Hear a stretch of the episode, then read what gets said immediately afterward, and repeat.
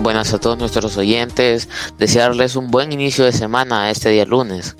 Y vamos a comenzar con unas breves noticias. También eh, los temas de este día que serían dos. Mi nombre es José Cubas y aquí como siempre acompañado de mi amigo Pablo López. Muchas gracias, como siempre estamos aquí en este inicio de semana bastante interesante, lo que puede ser una semana bastante importante.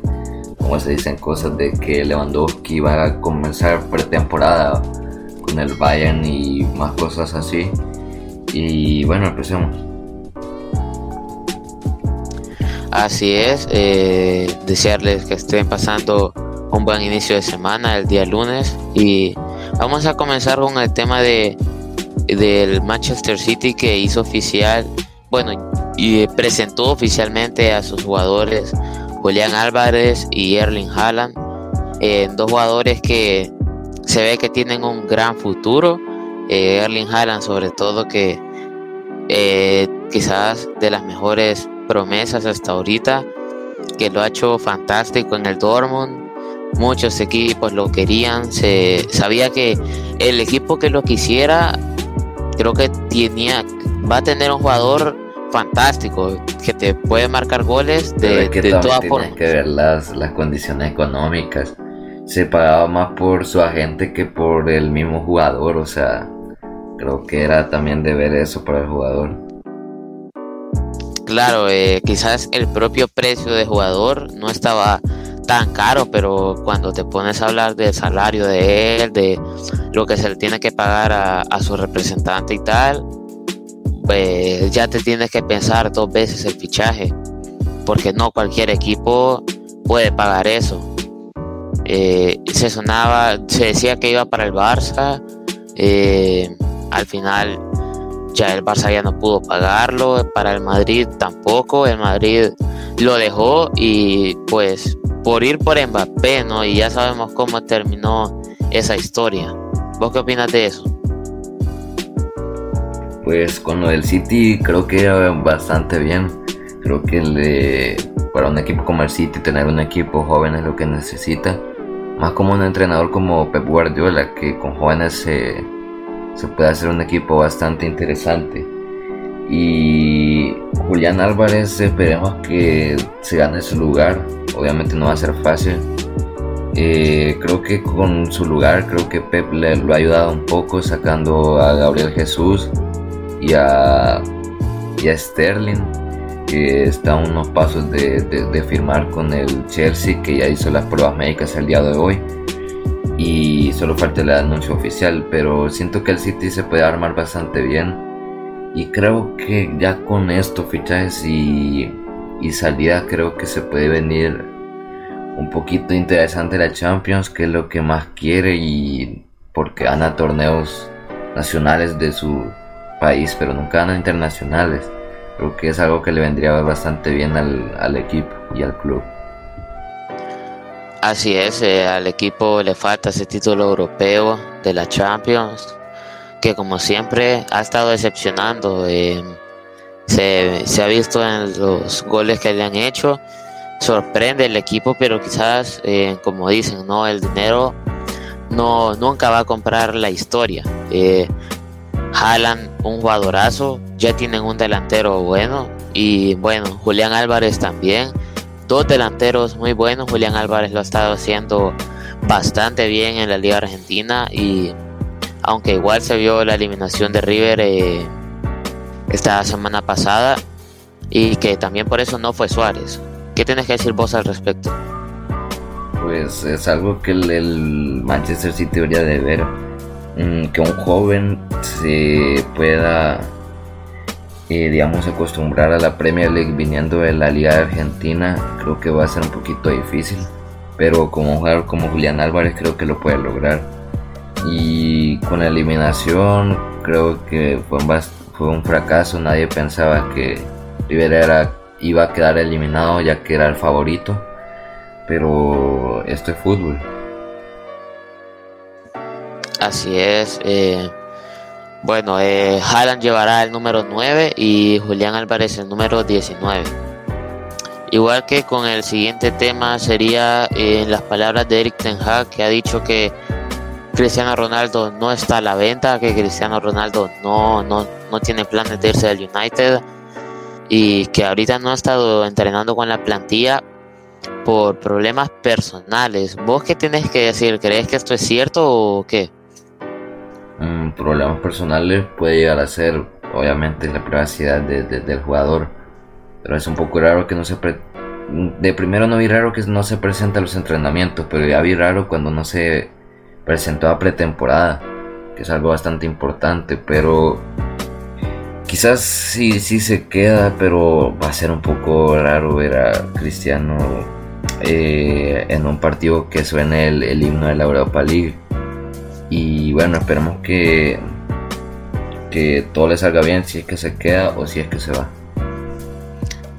Sí, claro, creo que nadie se, se está imaginando que Mr. Champions juegue la Europa League. Eh, eh, a todos nos sorprende porque Cristiano es un jugador que nos tiene acostumbrados a hacer grandes partidos en la Champions League, pero eh, creo lo veo muy difícil que se vaya.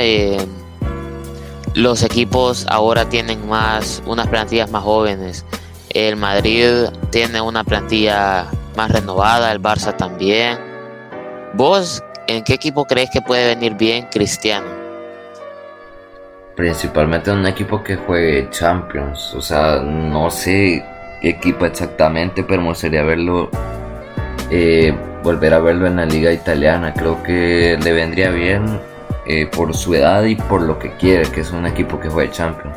Obviamente no puede pedir jugar, digamos, con el Manchester City ya a su edad y viniendo de un equipo como el Manchester United Creo que me gustaría verlo otra vez en la liga italiana, un equipo que obviamente juegue Champions. Y creo que eso. ¿Y vos qué, qué pensás sobre eso? Eh, casi que lo mismo, sinceramente, el, no, ya no creo que vaya al City. El City ya tiene dos delanteros bastante buenos. Ya veníamos hablando de eso, de Haaland y Julián Álvarez. También creo que sería interesante verlo ahí.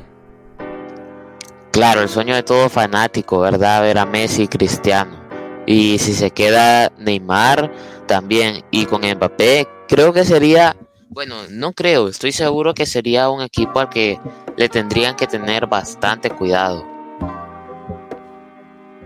Sí, sí, un PSG que se puede volver a formar bastante fuerte para pelear lo que es la Champions, que es lo que más quiere obviamente. Y no sé si encajarían los cuatro en una delantera, pero sería interesante ver a la, a la maravillosa dupla que todos quieran, que es Cristiano Ronaldo y Leo Messi.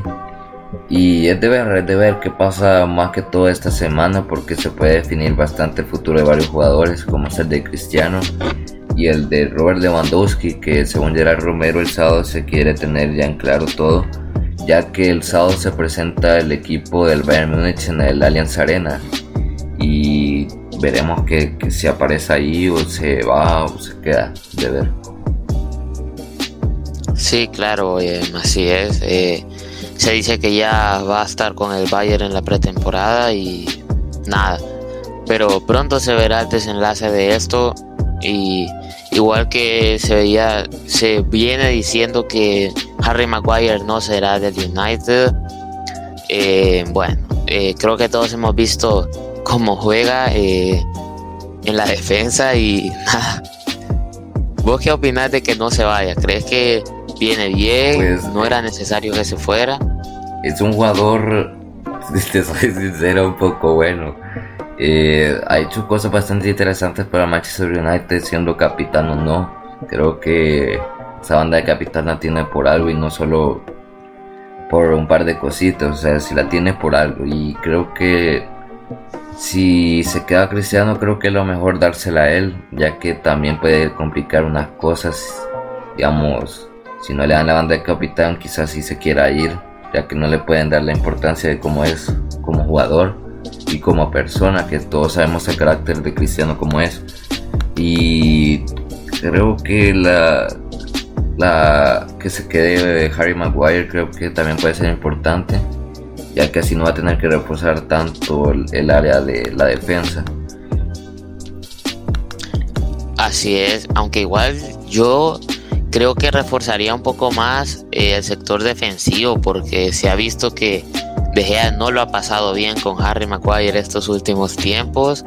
Entonces, y hay bastantes defensas en el mercado. Tenemos a Pau Torres, Joe Timber, Lisandro Martínez que se venía diciendo que ya le ha dicho al club de Ajax que quiere salir. ¿Vos qué tenés que decir al respecto? Pues el sector defensivo creo que le vendría bastante bien, pero no sé si sea muy bueno para el Manchester United traer como jugadores jóvenes. Siento que tendría, digo, no que traiga jugadores un poquito mayores de edad, pero que traiga jugadores con experiencia y uno de esos puede ser Koulibaly. Y si quiere, digamos, una futura promesa joven y en la defensa puede ser Koundé, pero va a ser bastante difícil que, que llegue ya que el interés del Chelsea es bastante alto ya que sus dos centrales han ido, pero es de ver la verdad. Así es, yo creo que igual que con Pau Torres, un jugador que ya lo ha hecho bastante bien eh, estas últimas temporadas, ganando la Europa League y llegando muy lejos en la Champions. Eh, una dupla muy buena sería Koulibaly y Pau Torres, el jugador del Villarreal. Una dupla con experiencia y joven. Me gustaría verla bastante. Yo creo que le vendría bien, que creo que es lo que hay, que reforzar sobre todo, ese sector defensivo. Claro, creo que finalizando este tema de Manchester United, creo que podemos pasar a, a un tema que para el Barcelona creo que puede ser bastante interesante, que es el tema de Rafinha. Pero está un poquito confuso. Según Fabricio Romano, Dembélé ha aceptado todas las condiciones del Barcelona, incluyendo las eh, los pagos y todo eso y las cláusulas y firmaría hasta 2024. Y no sé, pero se, se ha venido diciendo que el Barcelona ya ha enviado una oferta de 72 millones por Rafinha y Fabricio Romano ha confirmado que Rafinha está haciendo todo lo posible por llegar al Barcelona.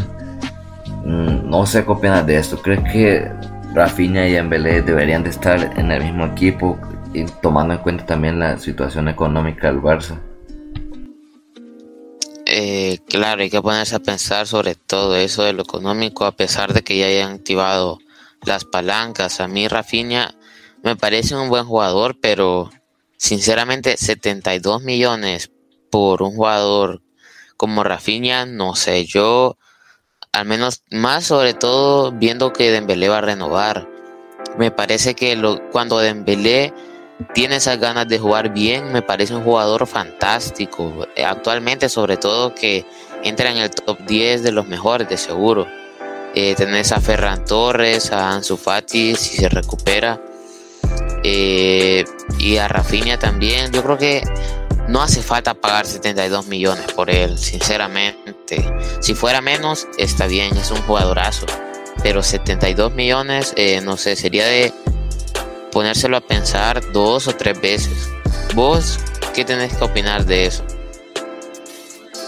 Mm, la verdad que me gustaría ver a Rafinha y también a Dembélé porque Dembélé es un jugador que te puede jugar bastante bien por las dos bandas. Y, y sí. Sí, lo mismo. Y, y siempre en las breves noticias tenemos que la Juve ha hecho oficial el fichaje. Eh, bueno, ha presentado oficialmente a Ángel Di María y a Paul Pogba. Eh, los dos jugadores vienen libres de sus respectivos clubes. Eh, Ángel, Di, María llevará el número 22 Paul Pogba llevará el número 10. Eh, recordándonos a los viejos tiempos, ¿verdad? Cuando Di María llevaba el número 22 en el Madrid y Pogba el número 10 en la Juve siempre. ¿Vos qué opinás de, estos recuerdos? Pues recuerdos bastante buenos, la verdad. Eh, siento que esos dos fichajes ahorita para la Juventus vienen bastante bien, ya que ha perdido bastante competitividad contra otros equipos de la serie italiana también fuera, fuera de la liga italiana. Y ojalá le venga bastante bien. Espero que tengan un buen, una buena temporada y que le venga bastante bien al equipo. Así es, también estaba viendo que Kiesa llevaría el número 7 y Blajovic el número 9. también sorprende que a Pogba le dieran el 10 de Paulo Dybala. Pero igual, ¿vos qué tenés que opinar al respecto de estos cambios de números de Blajovic y de Chiesa? Pues quizás, o sea, los números creo que no, no afectan tanto, los números en el Dursal obviamente. Creo que Chiesa, no sé, pero le puede meter un poquito de presión con ese número que lo llevó Cristiano Ronaldo en la época con la Juventus. Pero esperemos que le vaya bastante bien. Claro, un jugador con bastante futuro, Federico Chiesa. Eh, hizo una Eurocopa, eh, se podría decir que perfecta, inclusive ganando el trofeo con Italia. Y se ha visto que sin él han sufrido bastante, ni siquiera se han, se han podido clasificar al mundial y un golpe, un golpe bastante duro para la selección de Italia. Sí, sí, que es un jugador bastante importante que su lesión, que sus lesiones han venido afectando un poquito eh, a sus eh, equipo y a su selección, obviamente pero esperemos que vuelva con toda esta temporada y que la Juventus pueda ser el equipo que es. Y sí. Así es, bueno, ya pasando a los temas, ya los dos temas de este día, eh, vamos a hablar un poco sobre lo de Dembélé, lo último que está pasando. Aquí mi amigo Pablo López va, nos va a decir un poco lo que está pasando alrededor del jugador. Sí, ayer se confirmó que llegó a, la ciudad de Barcelona. Se supone que hoy haría pruebas médicas y en los próximos días se oficial se hará oficial la, digamos la renovación, aunque ya no sería renovación. Otra cosa que se puede hablar de eso es que todos sabemos que Dembélé para quedarse quería una, un aumento masivo de su salario y terminó quedándose con una rebaja salarial de 40% y, sin, y con 2 millones menos porque por la prima de fichaje. Entonces siento que esta, digamos, jugada de, de Mateo Alemani creo que fue bastante buena, más que todo para la situación económica del Barça. Y creo que Mateo Alemani, como viene haciendo las cosas, creo que es el, la contratación eh, más buena que tiene la porta en su periodo nuevo con el Barça. Sí, claro, un buen fichaje para la directiva. Eh, aunque yo sinceramente como directiva me estaría poniendo a pensar qué pasa si algún jugador, porque a ver, nos ponemos a pensar que los jugadores les están bajando el salario, pero están ofertando como 72 millones por un jugador como Rafinha y, un, y el salario de Rafinha pues no creo que sea tan bajo. Sinceramente los jugadores no sé cómo estarán, si estarán contentos o no con esto. Y yo sinceramente también me pondría a pensar, tratemos de no bajarle el salario tanto a los jugadores y si no buscar fichajes que solo sean necesarios, porque yo creo que Rafinha ya no es un fichaje necesario como hace unos meses. Y nada, vos qué tenés que opinar al respecto. Pues ya damos un poquito de lo de Rafinha, creo que un jugador que le pueda ayudar al Barça. Y creo que se puede adecuar con Dembélé, ya que Dembélé juega de extremo izquierdo y de extremo derecho. Pero siento que ya no es tanto la... Rafinha siento que no es tanto la prioridad con la renovación de Dembélé. Eh, y creo que sí, solamente eso. Así es, yo creo que ya vamos a dar por finalizado este, este tema y ya con el último serían los partidos de pretemporada. Queremos informarles a todos nuestros oyentes los amistosos de pretemporada para ver a los jugadores de cada equipo, ver cómo están, ¿no? Para ya recuperar la forma, que vuelva al fútbol y nada, aquí lo vamos a decir para que estén pendientes. Eh, bueno, voy a comenzar yo y luego mi amigo les dirá a los otros. Eh. El 12 de julio tenemos el amistoso entre el Liverpool y el Manchester United. Eh, dos, equipos muy buenos. Y también tenemos el 21 de julio el Leipzig contra el Liverpool. Eh, será en Leipzig en, Alemania. También el 23 de julio el Chelsea contra el Arsenal. Eh, en Orlando, en Estados Unidos. Eh, un partido bastante interesante y también un partido que a mí me parece muy muy bueno, eh, también el 23 de julio, el Manchester City contra el Bayern, eh, dos equipos que se ocupan lo nuevo que tienen, me parece que será un partidazo de pretemporada.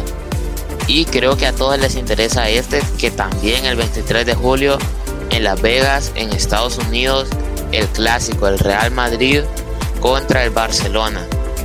Eh, ese será a las 9 de la noche, si no me equivoco. Si no, corrígeme por favor, eh, para que estén pendientes, ¿verdad?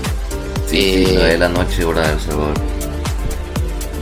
Así es, bueno, ya lo escucharon. Y bueno, ahora mi amigo también dirá los otros.